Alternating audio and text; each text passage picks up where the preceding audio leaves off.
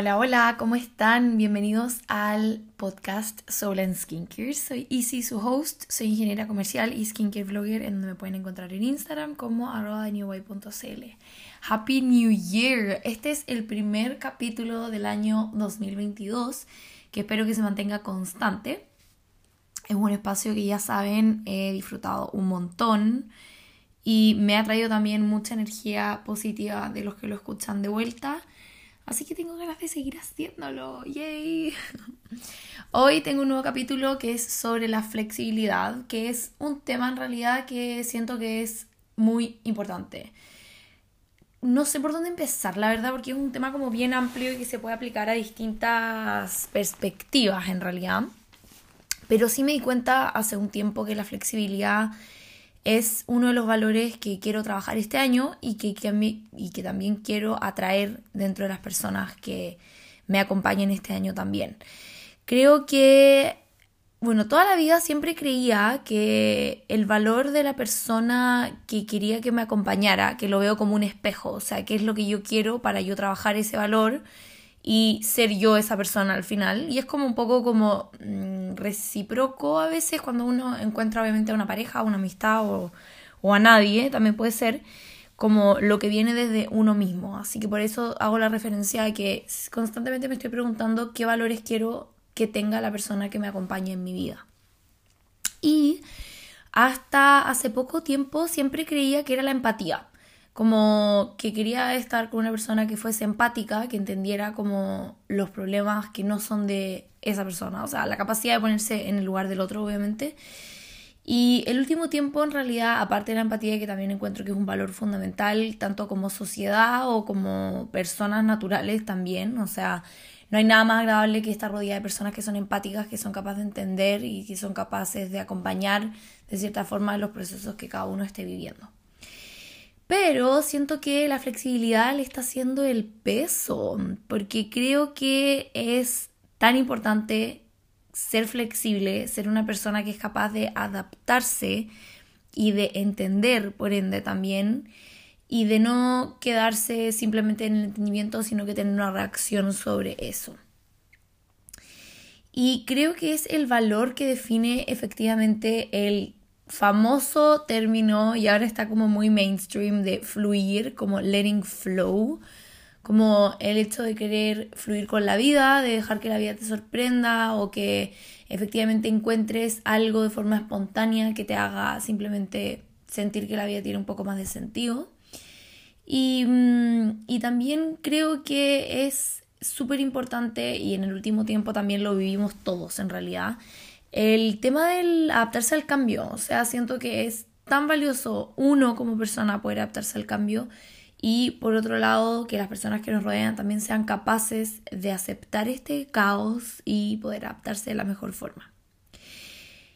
El tema de la flexibilidad es en realidad muy amplio y siento que se puede aplicar tanto en la vida como en el skincare, que en realidad también lo, lo abarco desde ese punto, en donde me he encontrado mucho con como con personas en realidad o marcas también que pueden ser muy estrictas y muy eh, cuadradas y pragmáticas y casi que mm, ¿cómo se dice eso? como que adoctrinan o sea como casi que te evangelizan con eh, su verdad y la verdad es que ya lo he dicho varias veces en, en otros capítulos del podcast la industria del skincare la industria del beauty es enorme. O sea, realmente hay espacio para todos. Como que no es necesario hacer such a big drama haciendo o diciendo algo de información extrema. ¿A qué voy con esto? Que muchas veces en el skincare natural, que en realidad sí, mi nicho efectivamente es el natural beauty el clean beauty,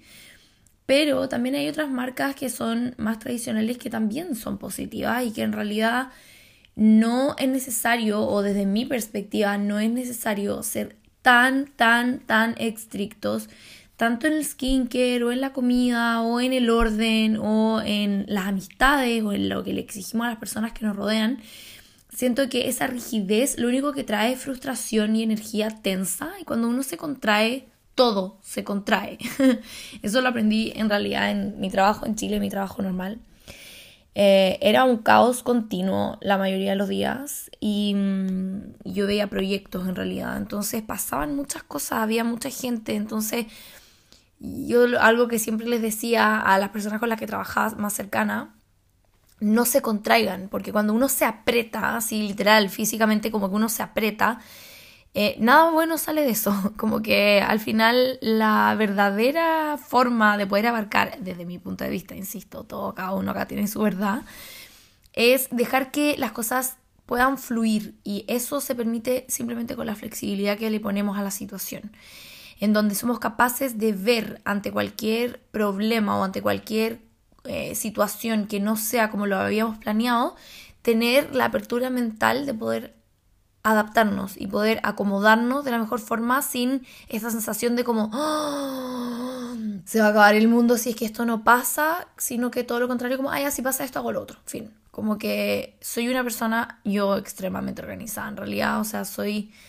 no sé, como que en realidad soy una to-do list lover. Básicamente mi vida se traduce en una to-do list, cosas que hago con muchas ganas, pero también otras que no tanto y las pongo igual en una to-do list y, y, como que siempre tengo algo que hacer, o sea, créanme que yo tengo un trabajo full time y aparte em, hago varias cosas extra, aparte obviamente de este espacio de New Way que lo gozo, pero sí consume harto tiempo, entonces al final no es que me sobre el tiempo, como que tengo una to-do list infinita que en realidad constantemente puedo hacer algo, entonces como que no...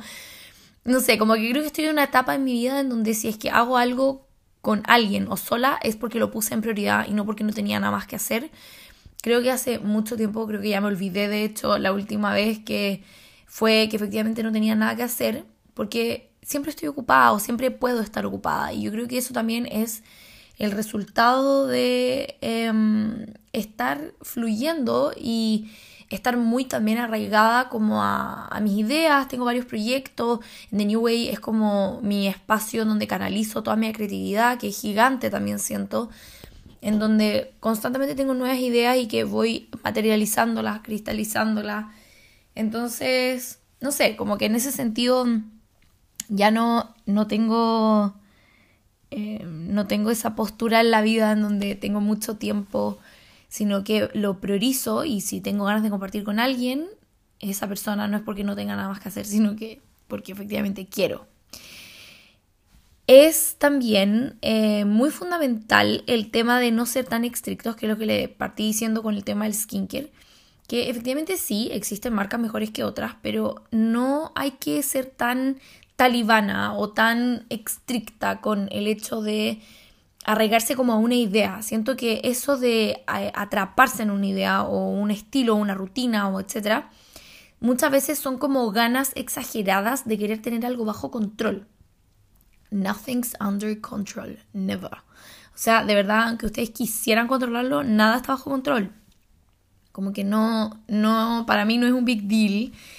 Y, y, el hecho de querer buscar este control de algo tangible o de algo visual la realidad de esto, según mi perspectiva, es muchas veces em, la verdadera gana de querer controlar algo que está extremadamente fuera de control dentro de uno mismo. Entonces, al final lo que trata el ser humano en general es controlar esas pequeñas cosas que sí puede hacer y mm, tener esta sensación de que efectivamente está bajo control cuando en realidad por dentro puede que algo no esté bien y algo no esté funcionando bien eh, dentro de nuestra mente, dentro de nuestra rutina, de nuestras decisiones, de nuestro etcétera. Pero siento que es muy autodestructivo, o sea, el atraparse con una idea o con un estilo de vida, o sea, he estado muy cerca a veces de personas que son como, ah, no, es que yo tengo que comer a las tantas horas, tengo que hacer deporte tantos días a la semana porque si no, no puedo con mi vida. Y es como, todos pueden con su vida, como chill. O sea, no, yo sé, y yo soy también una persona muy organizada, que tengo una rutina también muy, eh, no sé si estandarizada, pero sí tengo como mis temas que siempre se repiten cada semana. Entonces, como que esas personas, cuando, que muchas veces uno tiene relaciones con, personas que son espejo, eh, tanto de pareja o de amistades o de familia o lo que sea, pero esas relaciones espejo lo que hace es mostrarnos algo que quizás a nosotros nos falta trabajar.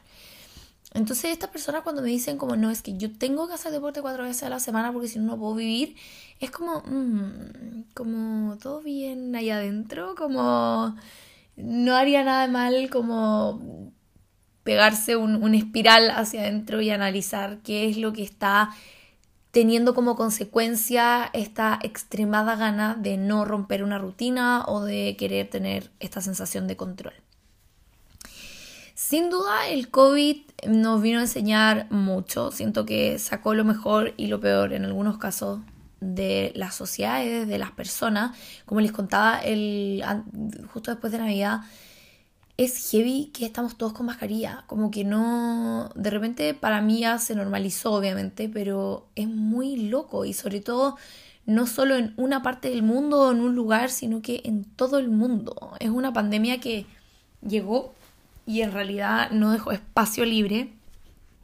Y eso hace también que nos hayamos tenido que adaptar. O sea, el que no se ha adaptado en el COVID lo está pasando pésimo todavía. O sea, después de dos años, si es que no se han adaptado, no sé, como que traten de hacerlo, porque en realidad ya como que es la realidad.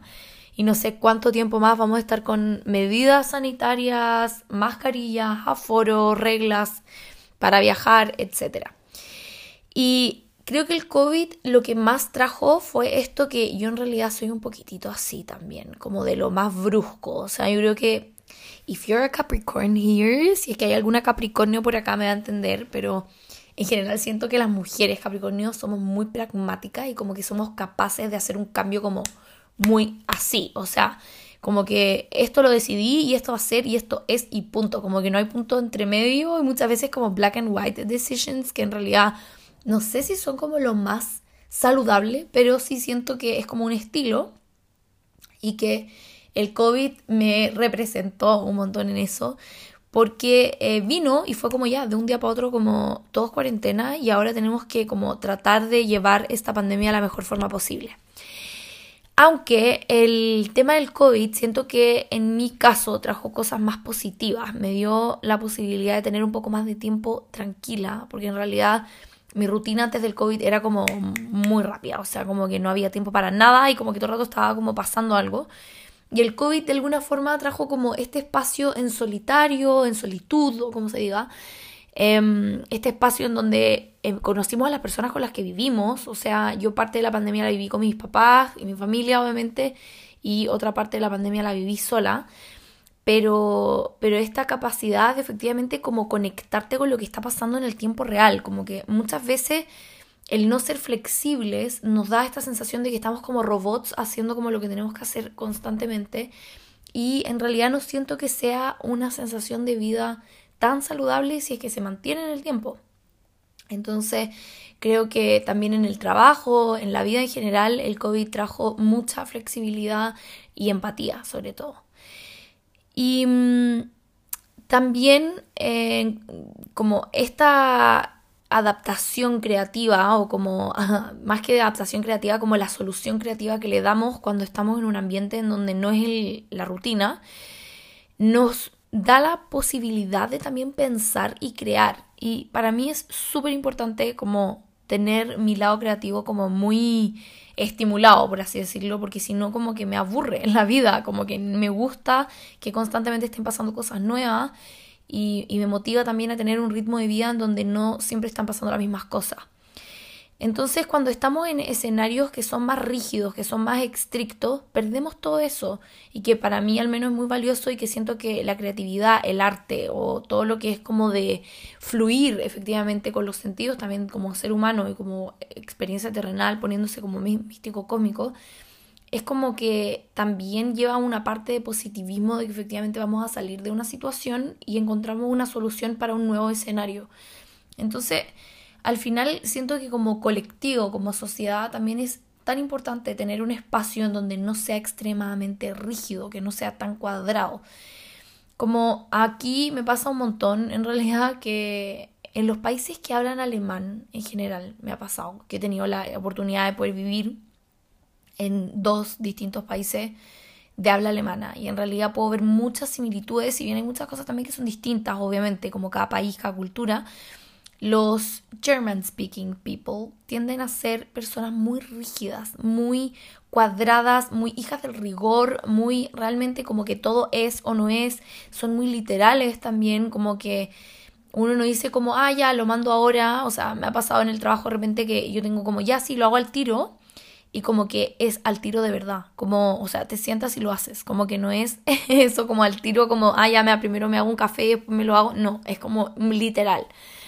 Y, también, no sé si lo, he mencionado, pero siempre lo digo en realidad, que en los German speaking countries, en realidad, países, Alemania, Suiza, Austria, etc. Bueno, creo que son eso no. Tuve como un, un mental breakdown ahí. Pero, pero son muy específicos, muy detallistas. Eso hace que sean personas también como que no tengan tanta espontaneidad, sino que constantemente saben lo que va a pasar porque está todo ya planificado.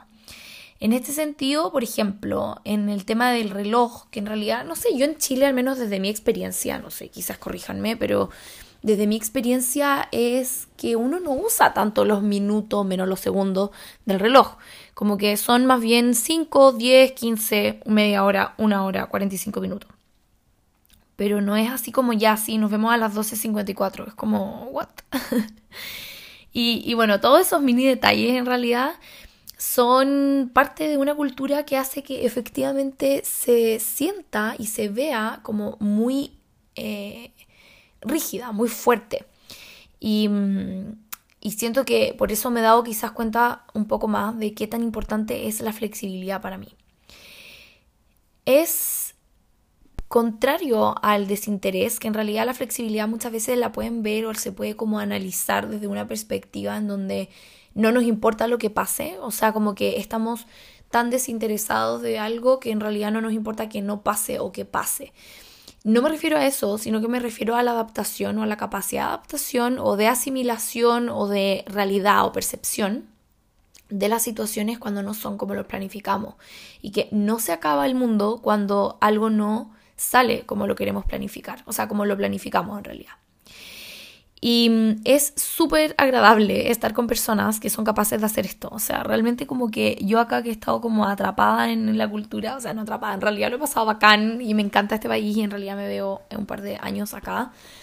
Em, sino que lo veo desde, desde lo agradable que es estar con personas de repente dentro de, de, esta cultura que es un poco más rígida, obviamente, y que también a mí me encanta. O sea, no, no, no hay nada negativo contra eso en realidad pero es em, una sensación de que efectivamente nada es tan terrible y esa sensación es muy agradable. Cuando estamos con personas que son más cuadradas, por así decirlo, como coloquialmente dicho, esta actitud es súper limitante, siento, cuando creamos problemas desde o complicamos situaciones desde algo muy pequeño, desde algo muy chiquitito. Entonces, al final, el tema no es solamente el cambio de planes, que para mí en un minuto de mi vida era como demasiado como frustrated cuando planificaba algo con una amiga y esa amiga después me decía como, ay, sorry, me, me confundí, como al final no puedo. Y es como, yo tengo mi agenda hace seis meses que nos vamos a juntar, como, ¿por qué me dices ahora que no? Como que eso es ahí sí joven. eh, era muy así, como que tenía todo muy planificado y mis planes eran muy con anticipación.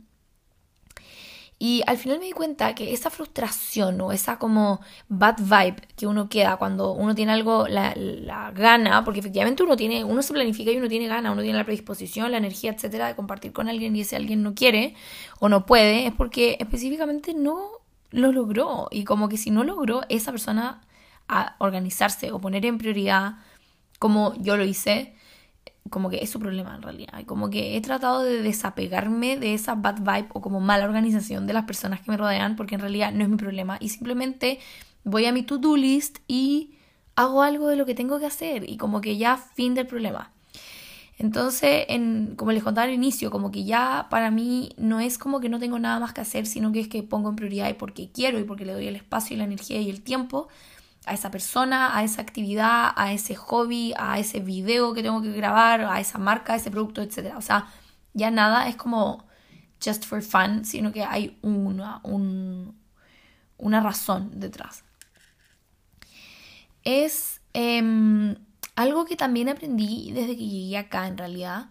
eh, bueno, volviendo en realidad como al, al, último tema para cerrar ese tema de como el, el, depender de otras personas, que también me han llegado algunos mensajes de eso, de que efectivamente sienten que eh, no las valoran o que no les dan la prioridad, etcétera.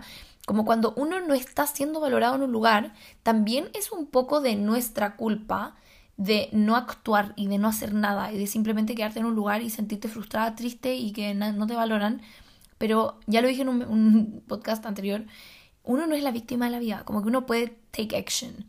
Y eso es para mí también ser flexible, en donde uno no se queda en un lugar fijo porque así tiene que ser, sino que uno puede moverse, uno puede fluir, uno es como un ser acoso, o sea, uno puede cambiar. Entonces, efectivamente da un poco de rabia cuando una persona nos cancela un plan o nos hace sentir que no fuimos prioridad, pero al mismo tiempo es que no permito que esa energía entre en la mía y que pongo una boundary, una... ¿Cómo se dice boundary? Como una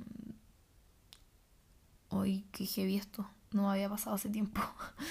Boundaries, una... Mm, ya, bueno, en fin, una boundary. Ya, espero que sepan lo que es.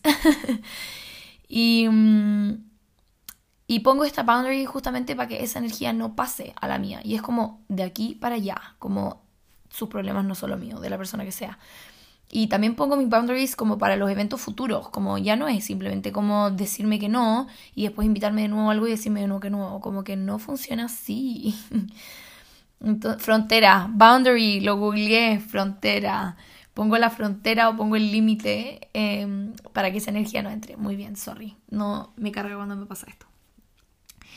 Y em, también cuando uno es capaz de ser flexible en, en, términos de, de, trabajo también, como que le quita importancia a, a, lo que nos cancelaron. Entonces, como que al final, muchas veces también, yo tengo que ser honesta, he sentido como esta satisfacción de que me cancelaron un plan porque es como que bueno, porque tengo otras prioridades también.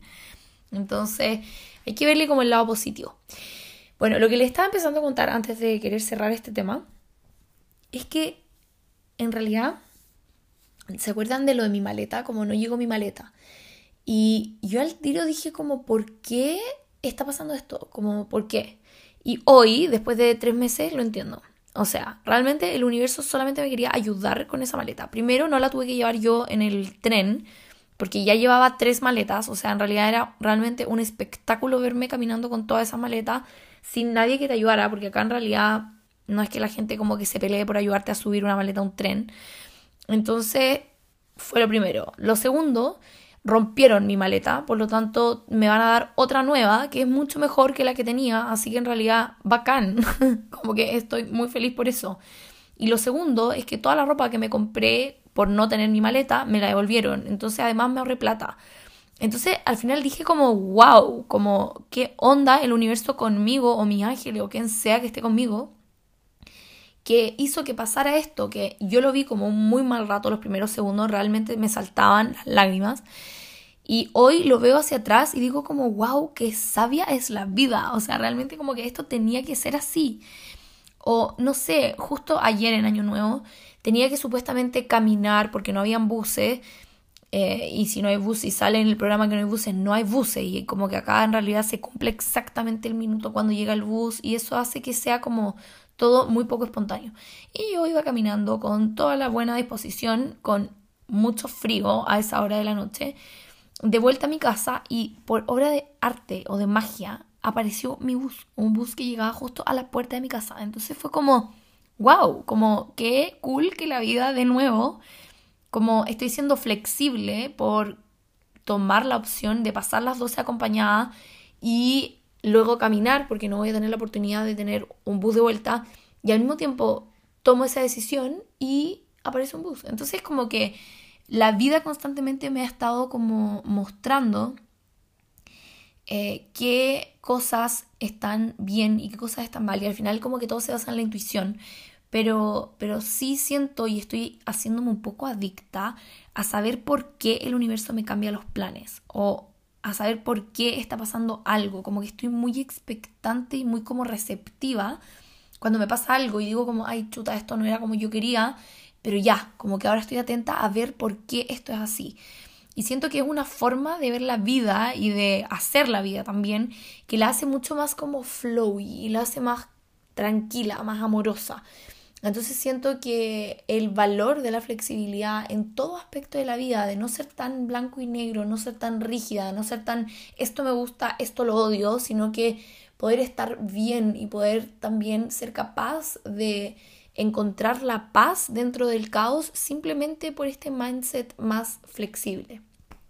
Yo mucho tiempo fui también eh, súper como black and white, como esto es así y si es que no es así no es y en realidad that's not the way we live. Como la vida es millones de colores. Y también yo creo que con los años he aprendido a que la vida tampoco es lo que siempre nos dijeron que era. La vida no es tampoco todos los valores que nos enseñaron. Hay muchos valores que he cuestionado y que uno tiene que al final también un poco como desaprender para poder aprender algo nuevo.